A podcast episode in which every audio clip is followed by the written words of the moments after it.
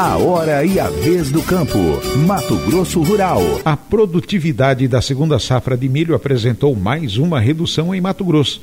O recuo é de quase 20% e é considerada a maior em quatro anos. Jolismar Bruno. O Instituto Mato Grossense de Economia Agropecuária, IMEA, reduziu ainda mais a produtividade da segunda safra de milho no estado de Mato Grosso. A nova estimativa da entidade é de um rendimento de 93,80 sacas por hectare.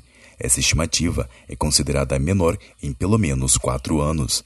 De acordo com os analistas de mercado, o recuo é de 7,51% em relação ao último relatório e 13,96% ante ao registro na última temporada como a entidade manteve a área de milho no estado em 5 milhões e 69 mil de hectares, avanço de 4,94% em relação à safra passada, a produção do cereal no estado passa a ser estimada em 32 milhões de toneladas, ante a 34 milhões e 600 mil de toneladas no início do mês, afirma o Instituto.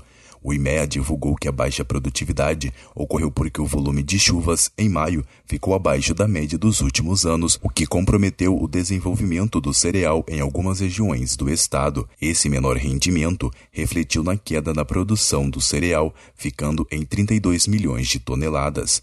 O relatório ainda diz que vale citar que esse panorama se deu principalmente em razão dos atrasos na semeadura do milho nessa safra, uma vez que 45,34% das áreas foram semeados fora da janela ideal, reflexo dos atrasos na colheita da soja. Com o avanço da colheita nos próximos meses, será possível mensurar os reais impactos do déficit hídrico na produtividade do cereal em cada região do estado, acrescenta o Instituto. Seguindo o mercado internacional, aponta o Instituto, o indicador do IMEA-MT apresentou queda de 0,85% em relação à semana passada.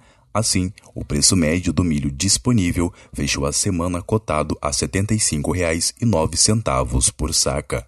De Cuiabá, Julismar Bruno para o Mato Grosso Rural. A agricultura, a pecuária e o agronegócio em destaque. Mato Grosso Rural.